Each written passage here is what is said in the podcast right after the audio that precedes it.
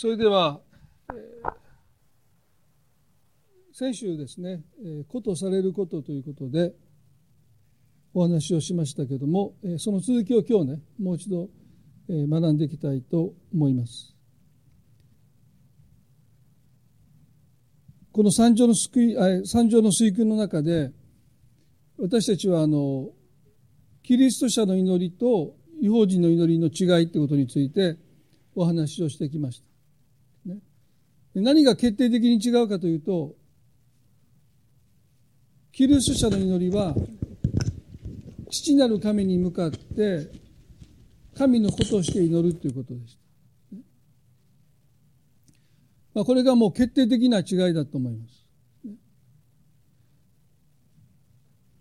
あの死の祈りの中でイエス様はこのように祈るようにとおっしゃった箇所がありますね。天にいます私たちの父よと祈りなさいとおっしゃった。まあ、皆さんこの先週もお話をしましたけども、このイエスの言葉を聞いたほとんどの人は、最初でつまずいたんですね。それは、神様に向かって父よと呼びかけたことは、誰一人なかったからです。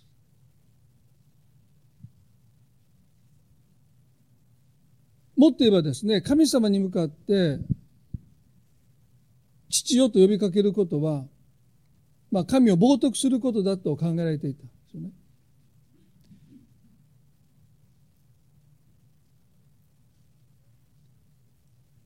旧約の偉大な預言者たちも王たちも神様に向かって父よと呼びかけることはなかったですね。聖書の中に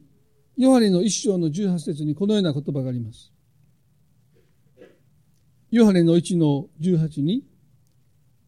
未だかつて神を見た者はいない。父の懐におられる一人子の神が、神を解き明かされたからであるとあります。ユダヤ人たちは神を知っていました。天地万物の神、この全てを作りになった創造主なる神という神を知っていましたし、まあ、父祖の神、アブラハム、イサク、ヤコブの神を知っていました。また、自分たちの先祖をあのエジプトの奴隷からあがない出してくださった、あのあがない主なる神を知っていました。そして立法を与えてくださった神ね。唯一誠の神を知っていました。ですから、彼らは基本的に神を知ってたんですね。でも、ここで聖書は、父の懐におられる一人子の神が神を解き明かされたのであると教えるのかイエス様はどういう神を解き明かしたのかそれは父の懐におられる一人子の神とありますようにイエス・キリストだけが神様が父であるということを解き明かしてくださった。ですから、この方がクリスマスの日にこの地に来てくださるその瞬間まで神は神であって父ではなかった、そんなことを考えたこともいない。神が私たちの父だというそんな考えそのものはなかったんですねでも一人子であるイエス様だけがこの天と地を作られた神は父でもあるんだということを解き明かしてくださったですから天にいます私たちの父よと祈りなさいって教えてくださったわけですけど、でも残念なことに、それを聞いたほとんどの人は、そんな風に祈れないって。なんでこの天と地を作られた神が私たちの父だって、なぜそう言えるのかって多くの人は、まあそこで、まあしょっぱなからつまずくわけです。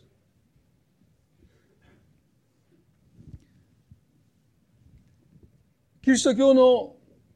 大切な教義の中に、まあ、義人ということがあるということをお話をしましたですね。イエス・キリストを救い主と信じるということは、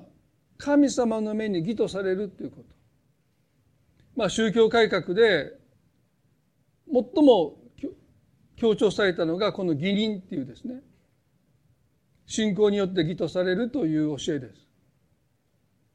でも、まあ私個人的にはですね、先週も言いましたけど、イエス・キリストを救い主と信じることによって私たちが義とされることと同時に神の子とされるというこの教義がもっと大切だと私は個人的に思うんですね。神の子とされる。創世記の中に神様が人をお作りになった時にその人とどのような関係を望まれたのかということを私たちは覚えたいと思うんですね。神様が人をお作りになるときに、その人とどんな関係を神が願われたのか。例えば一般的にはですね、神と人という関係があります。あるいは、主人としもべという関係もあります。あるいは王と、まあ王に仕えるもの、従者という関係もあるかもわからないですね。あるいはパートナーという関係があるかもわからないです。ですから、神との関係と一言で言ってもですね、いろんなそこに要素があるわけですよね。でも神様は人をお作りになったときに、どのような関係を最も願われたのかっていうのはですね、創世記の一章の36節にこのように書いてます。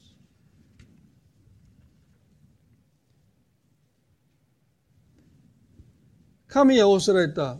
さあ人を我々の形とし、我々の似姿に作ろう。こうして彼らが海の魚、空の鳥、家畜、地のすべてのもの、地の上を這うすべてのものを支配するようにしようとおっしゃった。ここで人を我々の形として我々の似姿に作ろうとおっしゃった。これがよく言われる人は神の形を持って生まれてきているんだと言われるゆえんですよね。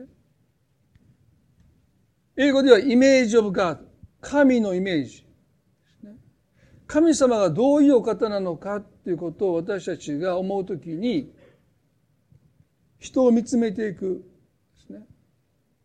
神の形としての人を作りになった。ですから、なぜ人を殺してはいけないのかというですね、この教えの根底にあるのはそれは神の形だからだって、まあ西洋では人を殺してはいけない理由としてそういう答えがあります。まあ当たり前じゃないか、ね。たっと命だっていうこともあるんだけども、でも、それと同時に人は神の形として作られているので、人を殺してはいけないという考えがあるんですね。でなぜ神はご自身に似る形として人を作ったの。そこに神様がどういう関係を望まれたのかということが明らかですよね。それは神と人とという関係よりもあるいは主人としもべという関係よりもあるいは王と従者という関係よりもあるいはパートナーという関係よりも神が最も望まれたのは父と子の関係です。神が人を作りになったその目的は父と子という最も親しい関係を人と持つことを願われたからなんだと聖書を教える。で、皆さんね、父と子の関係が親しい関係だという感覚は私たちにあまりないですよね。まあ日本は母子社会と言われますから、どっちかというとお母さんと親しいっていう関係はですね、多くの人は思ってるんだけど、お父さんでどっちかというとちょっと遠い関係ですよね。あんまり父親とはですね、親しくしたことがない。ね、なんとなく無口だし、割と喋れないし、で、お母さんとよく喋る、お母さんと親しい関係っていうのは、まあ、どっちかというと多くの人にとってはイメージしやすいんですよね。でも、皆さん、イエスのこの時代に限らずですね、まあ、ユダヤ社会は完全な不死関係です。お父さんと子供という関係がとっても親しかったんですね。まあ、例えば、法と息子の例えでもそうですよね。法との末に帰ってきた息子を迎えたのはお父さんですよ。日本だと間違いなくお母さんですね。息子が例えば家出して何年も消息不明で帰ってきた。お父さん家から飛び出しますか？イメージできますか？お父さん多分お母さんにお前行ってこいって。ね、お母さん行ってきてって言って、多分お母さんに行かせると思うんですね。皆さんどうでしょうね。想像してみてください。ね、もう悪行の限りを尽くして、もう近所中の噂ですよ。あのバカ息子、ドラ息子が帰ってきたって言った時に、お父さん迎えに行くでしょうかまあお母さん行くでしょうね。お父さん多分怒って、家の奥で出てこないか、そしてね、この法と息子のお父さんは、駆け寄っていてですよ。もう町中の噂ですよね。あのバカ息子、ドラ息子がね、宝刀の末にもう一文なしになって破産して帰ってきたって。まあ親からしたら恥ですよ。恥ずかしいその息子をですね、父は迎えるために駆け寄っていって、その息子を抱きしめて、首を抱えて、その方にですね、口づけを、まあ言語ではね、何度も何度も何度もした。大人ですよ、もう、フォート息子は。その父親がですね、その息子にずっと抱擁して口づけしてる。まあ、サッカーのワールドカップでもそうですね、監督が交代した選手をこう抱きしめて頬にキスをしたり、ね、よく見る光景ですけど、日本の監督がしたらどうでしょうね。まあ、次の日結構炎上するんじゃないですか。文化として私たちはその、お父さんが息子にその方に口づけ、まあ口づけはしないんだけど、方にキスをするってことはちょっと考えない。まあ私もね、思い返せば、多分小学校の入る前ぐらいまでは子供のほっぺたに無理やりキスした記憶あるんですけど、中学でしようとして多分殴られたと思いますね。もう、いや、何すんねんって言って、多分息子が殴ってきたんじゃないかと思うぐらいですね。まあ私たちは、まあそういう愛情表現はしませんよね。でも、聖書の世界の親しみっていうのはこの父とこの関係なんですね。法と息子が帰ってきてお父さんが子宮を設けたことに腹を立てたお兄さんをなだめに行ったのもお父さんですよ。お母さん出てこないんですね。父親がわざわざ出かけていって、まあそんな怒るなよって言って、この怒る兄息子をなだめている。ですから、聖書における親しい関係の象徴は父と子の関係です。しかし人が罪を犯した結果、神との関係が断絶したと聖書を教えています。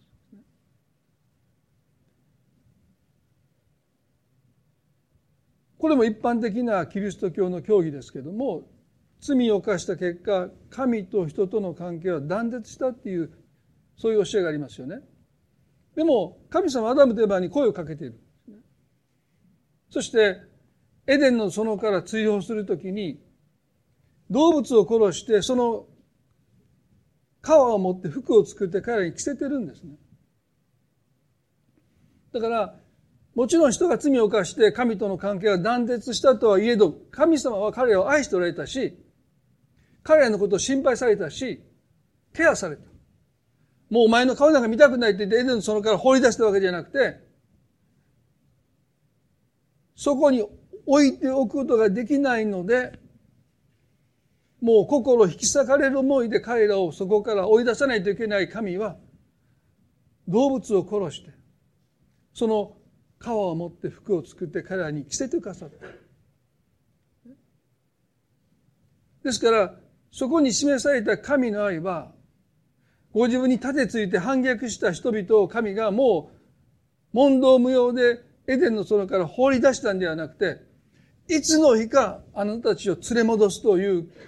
固い決意をなさった。いつか、今すぐにはあなた方を連れ戻せないけど、いつかきっとあなた方をこの場所にご自身との父と子の親しい関係に連れ戻すことを決意なさった、その決意の表れがクリスマスなんです。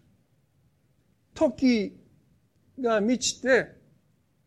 救い主がこの地に来てくださったこのクリスマスの目的は、あのエデンの園で神があの親しい関係を断ち切らないといけなくなった罪の問題を解決するために救い主がこの地にまいてくださった。それは神の愛の決意による宮業です。必ず連れ戻すと決心なさった神はご自身の独り子をこの地に使わせてくださった。皆さん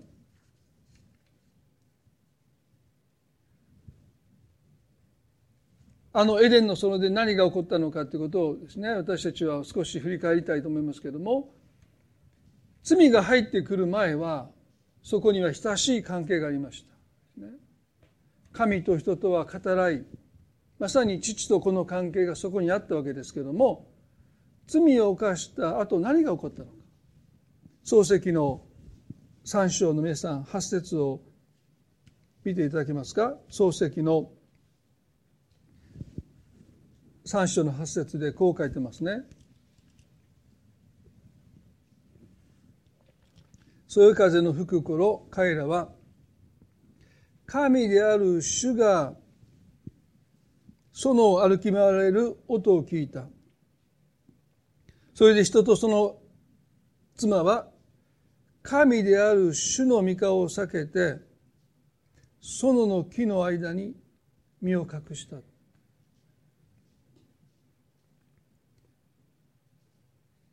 神様の歩いておられる音を聞いたときに、アダムとエマは、神様の御顔を避けて、園の木の間に身を隠した。なぜ彼らは身を隠したんでしょうか？それは、こんな姿を見られたら、きっと捨てられると思ったからで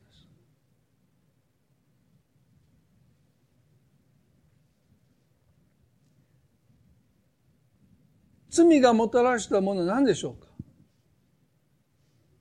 それは神様の前にもはやありのままの姿で出ることができないすなわち子として神の前に立つことができないということなんですね。ですから単に罪が入った結果神様と断絶したっていうことはですね全く関係がなくなったって意味ではなくてなお神様はアダムとエバにも語りかけてくださったし、その動物を殺して皮の衣を着せてくださったし、そして彼らの息子カインとアベル、お兄さんのカインが弟アベルに殺意を持った時も罪を犯さないように警告してくださった。でも何を失ったのか。それはまさに園の木の陰に隠れたというこの言葉が象徴的ですよね。まあ、皆さんも、まあ、皆さん全員がそうじゃないか分かりませんけど、まあ、子供の頃ですね、まあ、親に隠れて何かして悪いことしたときに、親の顔が見れないということが、まあ、結構私もありましたね。その、バレるんじゃないか。学校でトラブルになってですね、喧嘩して。で、学校から家に電話があったんじゃないかとかですね。まあ、あの学校であったことが親に知られてるんじゃないかと思うと、なかなか母親の、まあ一部例に母親が来てるので、この話は一部例で言いにくいんですけど、もうそんなこといっぱいあったんでね。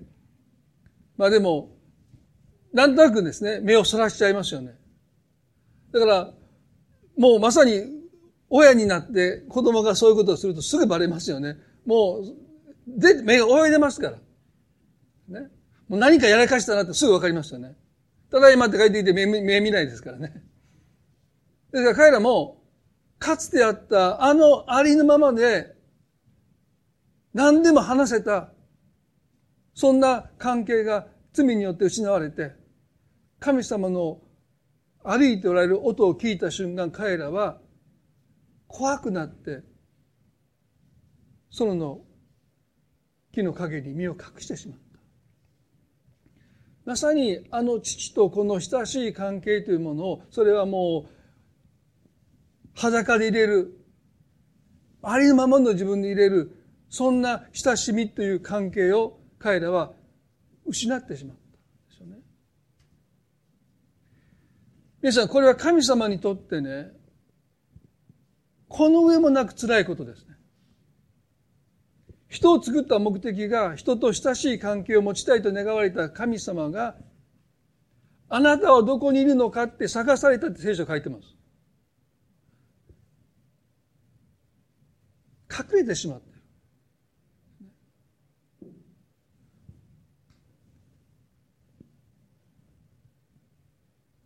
クリスマスの日に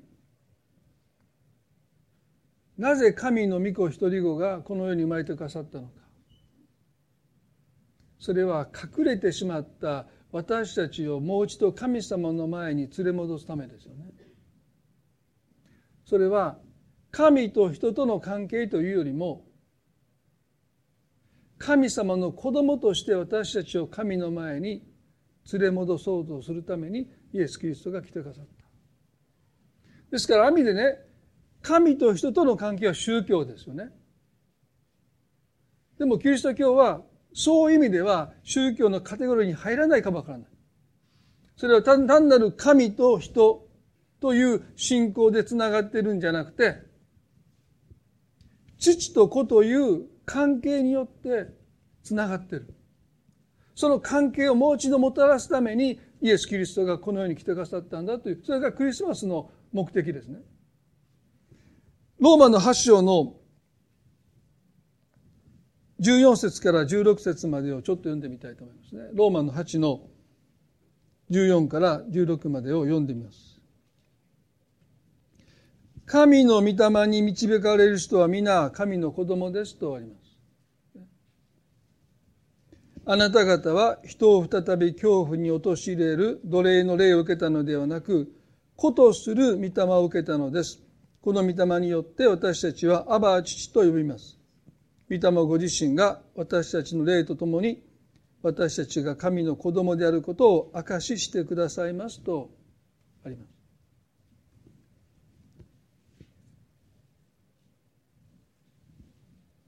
ここで大切なことが書いてありますね。私たちは神に向かって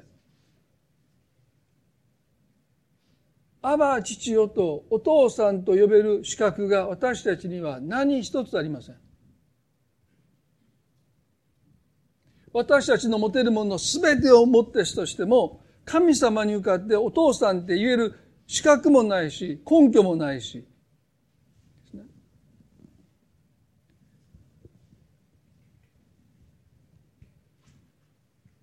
でも聖書はイエス・キリストを救い主と信じる者に与えられる御霊なる神様、精霊なる神様がそうさせてくださるんだと書いてあります。だから私たちは自分のどこを見たって神様に向かって私はあなたの子供ですってなんて言えないんです。私はあなたを知らないって言われるのがですね。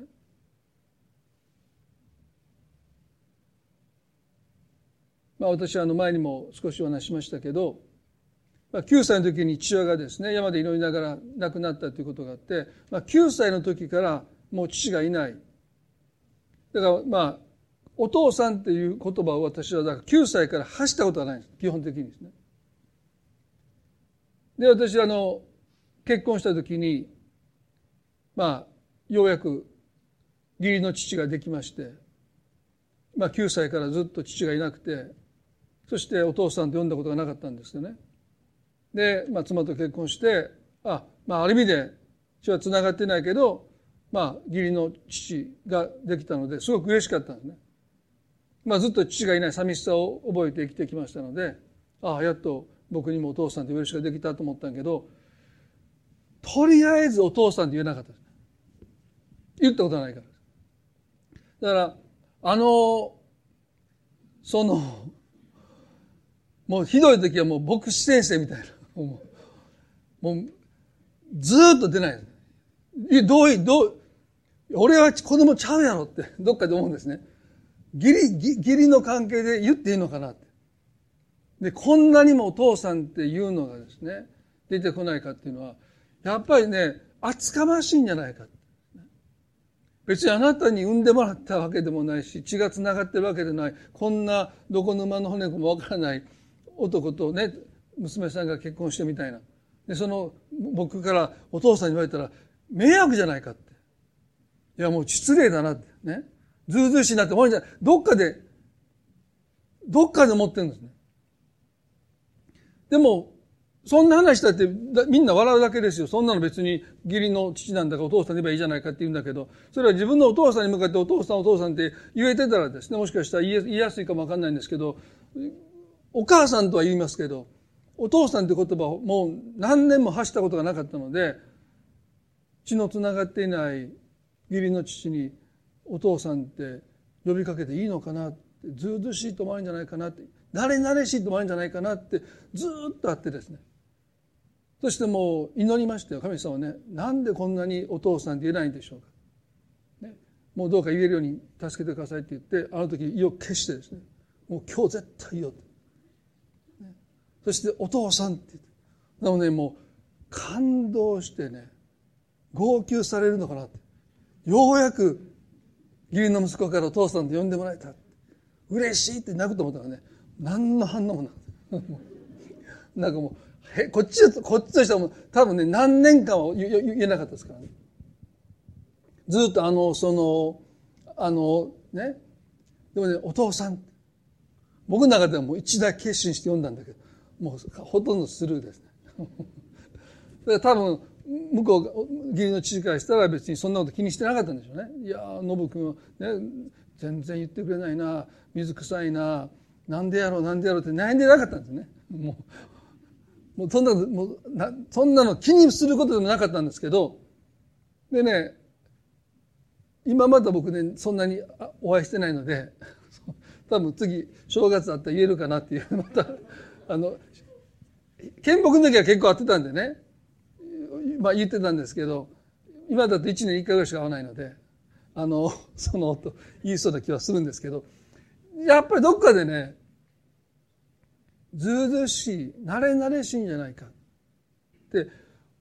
思われるんじゃないかな。でもね、ユダヤ人の人がね、イエス様に天にいます私たちの父よと祈れと言われた時に多分ね、もっと強烈にね、何をもって私たちが神に向かって、天地万物の神に向かって、お父さんって、そんなの無理、呼びかけれないって思うんだろうなって思うんです。義理の父にさえお父さんってなかなか呼びかけるのに葛藤してる私がね、ユダヤ人のことを言うのもなんですけど、でも彼らもきっとそうでしょう。いや、私どころじゃない。自分のどこを見たって、神様に向かってお父さんって言えるようなもの、私の中には何の血も繋がってないし、もちろん契約上でもないし、でもイエス・キリストを私たちが救い主を信じるときに何が私たちの身に起こるかというと、感じることもできないし、見ることもできないけど、聖書は、私たちは神様の子とされる。そして私たちのうちに住んでくださる聖霊なる神様がそのことを明かしてくださる。ですから私たちは神に向かって、アバ父よと呼ぶかけができる。これはね、皆さん、さっと言えるけど、ユダヤ人からしたらね、もう奇跡なんです。神に向かってお父さんなんて、口が裂けても言えないのに、救い主イエス・キリストを信じた者たちの中に与えられる聖霊を通して、彼らは驚くべき言葉を発するんですね。それは神に向かって、お父さん。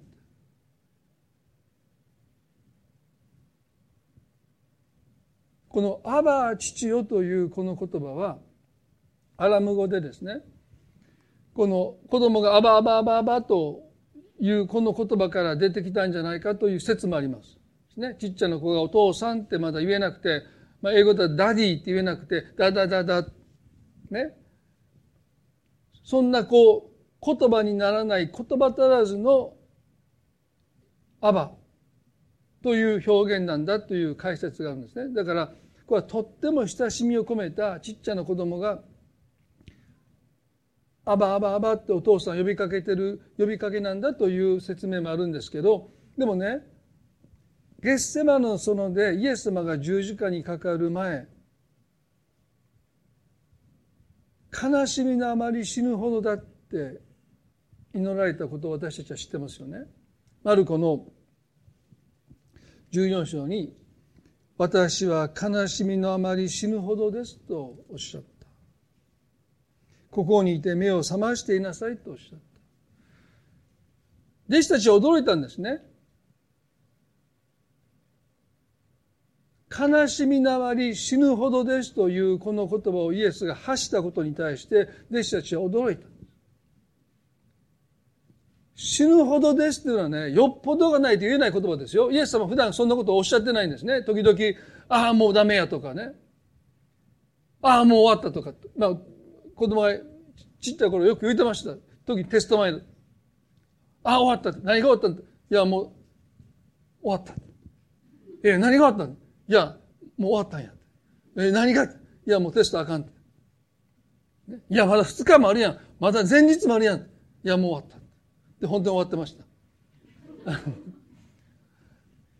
た。でそんなことしょっちゅうイエス様おっしゃってたらね、大げさなこと言ってるなって、ああ、悲しみのあまり死ぬほどだっていうのは大げさだと思うんだけど、そんなことを一言もおっしゃったことないイエスが、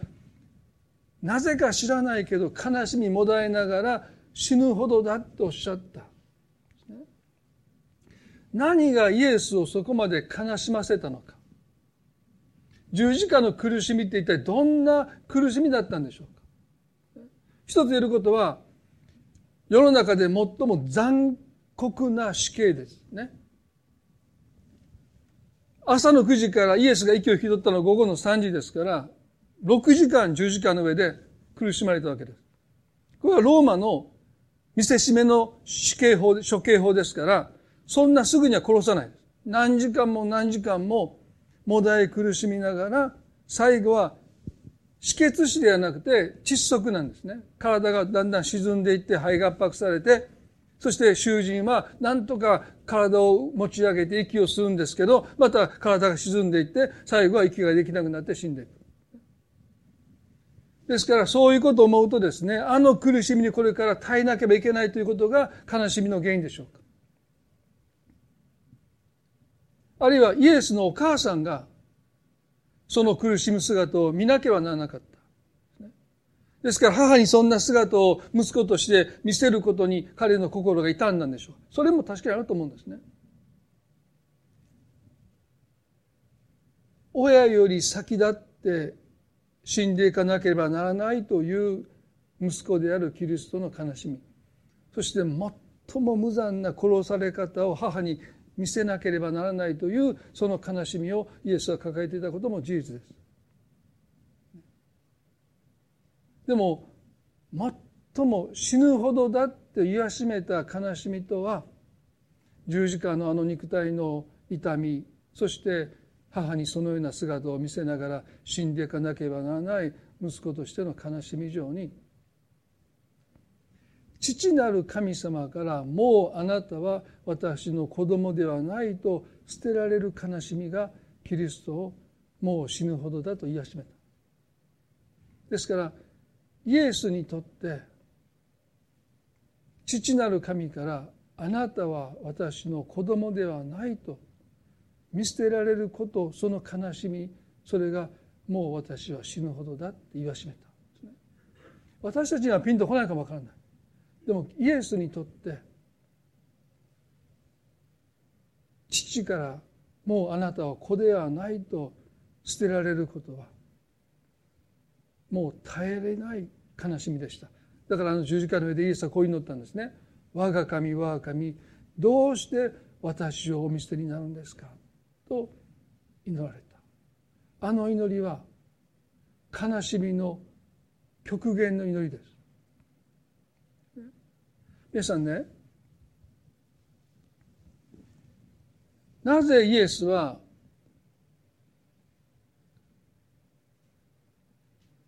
赤ちゃんとして誕生してくださったのか先週も少しお話をしましたけどなぜ成人男性としてお生まれになって私たちの罪を償うんであれば、その条件は彼自身に罪がないということで十分です。罪ある人が罪ある人の罪を償うことできないので、罪のない神の御子である救い主が、私たちの罪の代わりに罰を受けて死んでくだされば、もう私たちの罪は許されるはずですよね。ですから、わざわざクリスマスの日に幼子としてお生まれになる必要がなかったんです。あのモーセがかつて、エジプトの奴隷たエジプトの奴隷になった民を救い出したように、成人男性として来てくださって、身代わりとなって十字架で死んでくださるだけでもよかったのに、赤ちゃんとして生まれてくださった。そこにどんなメッセージがあるんでしょうかそれは神様が何としてでも取り戻したかったのは、神と人との関係よりも、父と子の関係なんです。単なる信仰という宗教的なつながりではなくて、親しみという、あなたのために死ねるという、あの法と息子のお父さんが、バカ息子が、あのドラ息子が帰ってきたと街中の笑い物になっても、一向にに返さずに彼のもとに走り寄って彼を抱きしめてその方に何度も何度も口づけしていく。あの関係を神様が何としてでも取り戻したかったので、単なる人の罪を償うだけじゃなくて、私たちの代わりに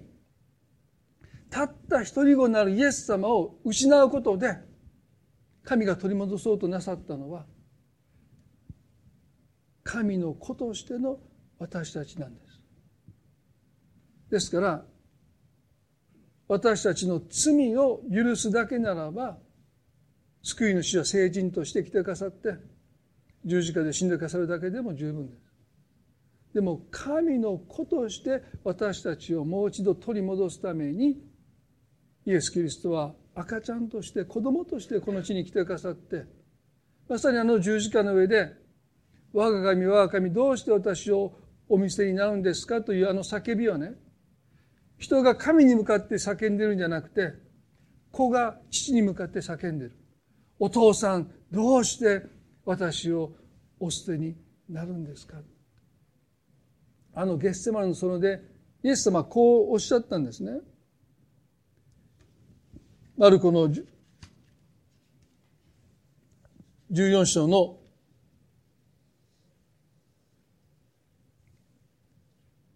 36節で、アバ父よ、あなたは何でもおできになります。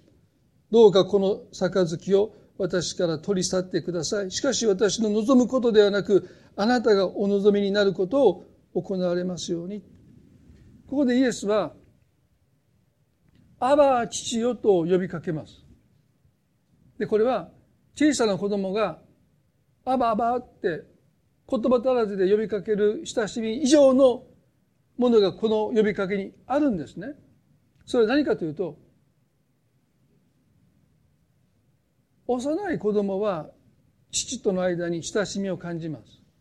この人は決して悪い人じゃない。この人は味方だ。ね。安全な人だという親しみを感じるかもわからないけど絶対的な信頼を抱いているわけじゃない。親しみはあるけどもそこに深い信頼はまだありません。でもこのゲッセマルの園の中でもう悲しみだまり死ぬほどだってそうおっしゃる絶望の中でイエスに残された唯一の呼びかけはね、神に向かって神様とも言えず、ただただお父さんって叫ばれた。アバ父よと叫ばれた。それは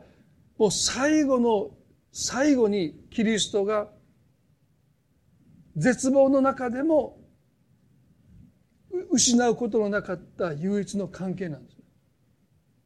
だから私たちが神様との最も深い関係が何だというとね、神と人との関係よりも、神様があなたの父だというこの関係は、あのゲッセマルの園でも失えなかったとするならば、私たちが人生のどん底に落ちたとしても、もうどこにも望みがない、助けがない中に私たちが落ちたとしても、私たちはなお神に向かってお父さんと呼ぶことができるんだ。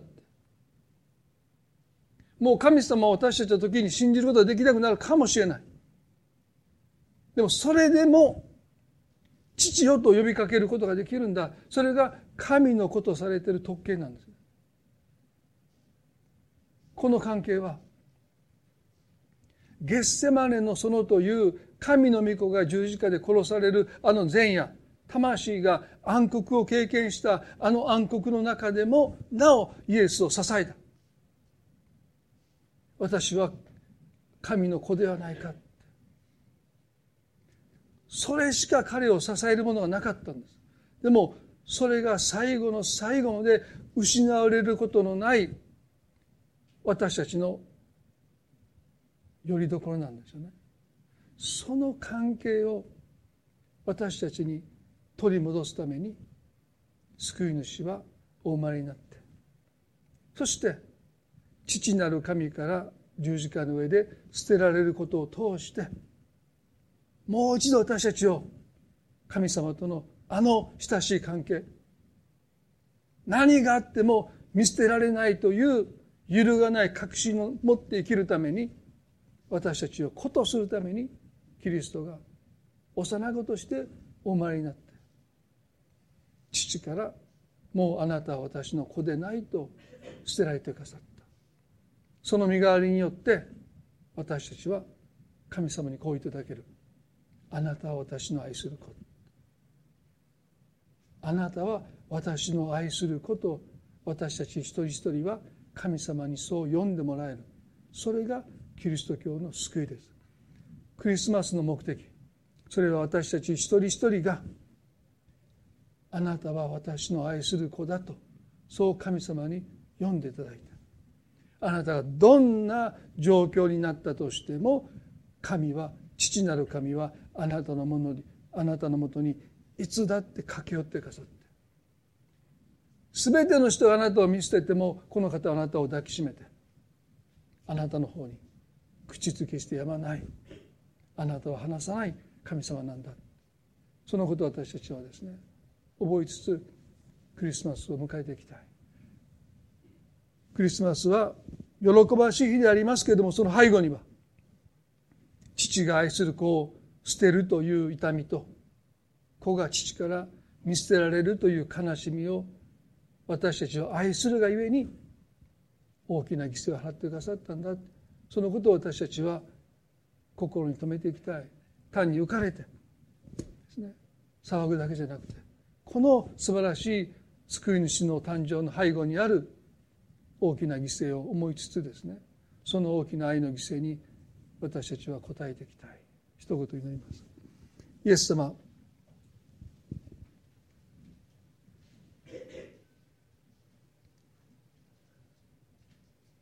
なぜ救い主が幼子としてお生まれになったのか。それは十字架のあの救いの宮沢私たちの罪を背負って死んでくださっただけじゃなくて父なる神から一人子が捨てられるという苦しみを身代わりになって引き受けてくださったことによってもう誰も神から捨てられない。救い主を信じる者は父なる神か神からこう読んでもらえる。あなたは私の愛する子だ。あのエデンの園で神がアダムとエヴァを追放しなければならなくなった時に神は決心なさった。必ずあなた方を連れ戻すそのために来てくださったのが救い主イエス・キリストです。単なる神と人との関係だけじゃない。父と子の関係。神と人との関係ではありえないことを神が成してくださった。それは神が身代わりとなって死んでくださるという。まさに親が子供のために命を投げ出すかのように神が人のために命を投げ出してくださる関係。あなたのために私は命を捨てることができる。こんな関係はありえないです。本来人が神のために命を捨てることあったとしても神が人のために命を捨てる関係。それはまさに親が子供の身代わりとなって死んでいくようなものです。クリスマス私たちは神と神のことをされるために救い主が来てくださったことを覚えて神様この大きなあなたからの贈り物を一人でも多くの方が受け取ることができますように。無償の贈り物です。私たちにはこれを買うこともできないし獲得することもできません。私たちは何を持ったとしても神様を父と呼ぶ資格なんて私たちは持ち得ません。どんな実績もどんな善行も何を私たちがこの地上で支払ったとしてもあなたに向かって「アバ父よ」と呼ぶそんな資格私たちには永遠に訪れませんただただイエス様が十字架で「我が神我が神どうして私をお見捨てになるんですか?」と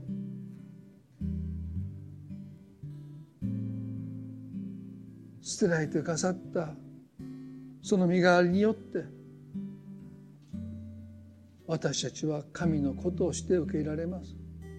だからイエスはおっしゃってくださった天にいます私たちの父よ。そう祈りなさいと言ってくださった。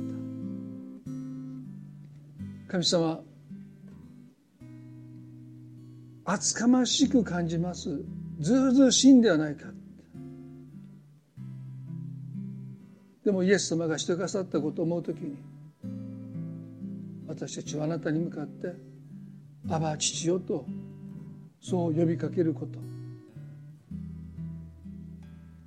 人生のどんな中にあったとしてももう神様ということすら私たちの心から出てこなくても最後に残るのはあなたに向かってアバ父よとお父さんと助けてくださいと。そう祈ることができる。この関係はもう失われることがない。どこまでもどんなに私たちが身を持ち下したとしても私たちはあなたの子であることには変わりない。あなたを悲しませることもあるでしょう。それでもあなたの子であることには変わりない。それがキリストの十字架の宮座です。神様このクリスマスの背後にある父なる神の痛みと御子イエスの悲しみを覚えつつこの大きな神様からの贈り物感謝して受け取ることができ無償でただであなたを救い主と信じるだけで神のことされるこの祝福に一人でも多くの方が預かることができますように祝福を祈ります。愛する私たちの主イエスキリストの皆によってこの祈りを見舞いにお捧げいたします。アーメン。それでは皆さんご一緒に賛美を最後にしていきたいと思います。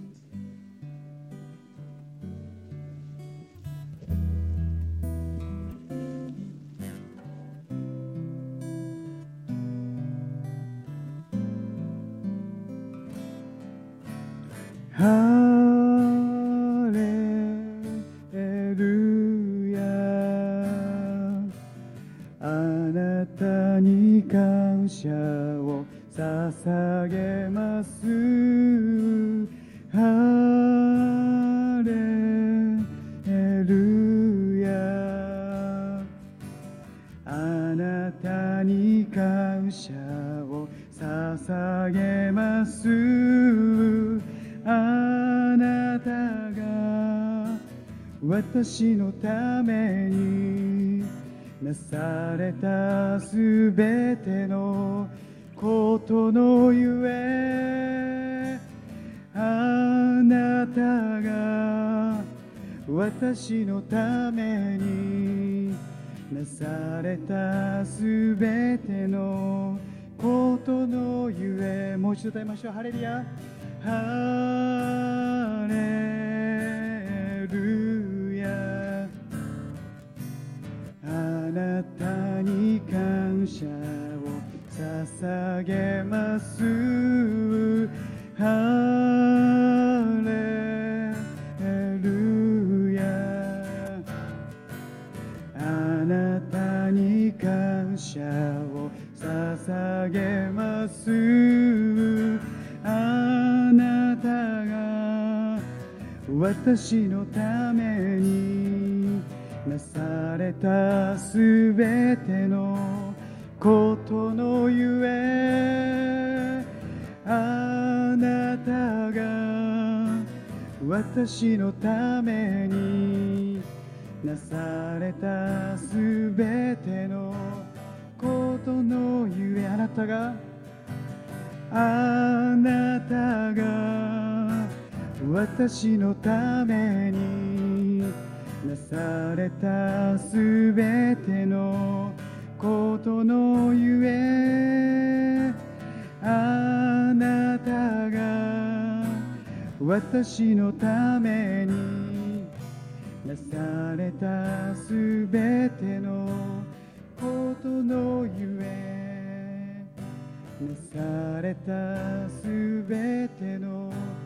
ことのゆえ。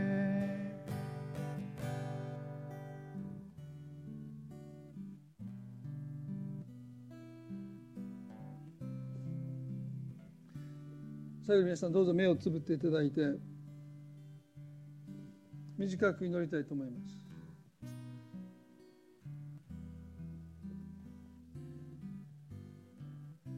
皆さんにとって神様は父でいてくださるでしょうか？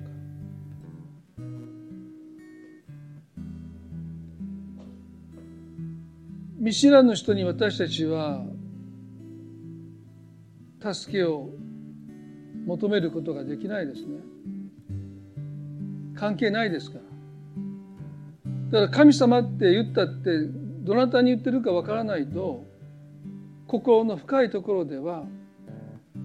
期待できないですね。捨てる神があれば拾う神があるけどそれはもう偶発的なことに望みを託すようなもんですよね。でも父よと私たちが呼ぶときにそこには揺るがない確信があります。絶対に何があっても見捨てないですよ。人間の親だってそうですよね。子供見捨てないですよ。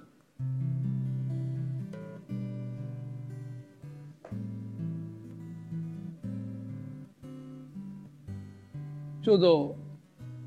今日こちらに来る前にあの北海道で船が沈んだ時のニュースがしていましたけども奥さんと子供が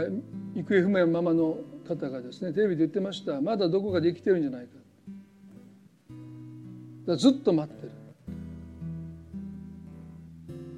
まあ普通考えたらもうお亡くなりになってるはずなんですけどそれでも待ってる。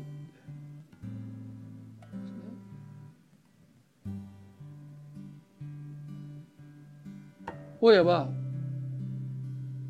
誰が何と言おうともしかしたら生きてるんじゃないか。いやもうそんなの亡くなってるはずだと言われようがですね発見されるまでは多分諦めないんでしょう。ましてや天の父は一人子を失うほどにあなたを愛してくださったその父はどんなことがあってもあなたは見捨てないです。あなたのことを忘れないですよ。片時もそれは私たちが立派だからとか私たちは何か善行を積んだからではなくてただただ一人子になるイエス様がクリスマスの日にお生まれになってくださってそれも十字架で父から捨てられるためにお生まれになってくださって。あの叫びを持って死んでくださった。どうかこの死を無駄にしないでください。あなたの救い主としてこの方を心に歓迎していただきたいとそう心から願っています。短く祈ります。イエス様あなたは決してこの愛を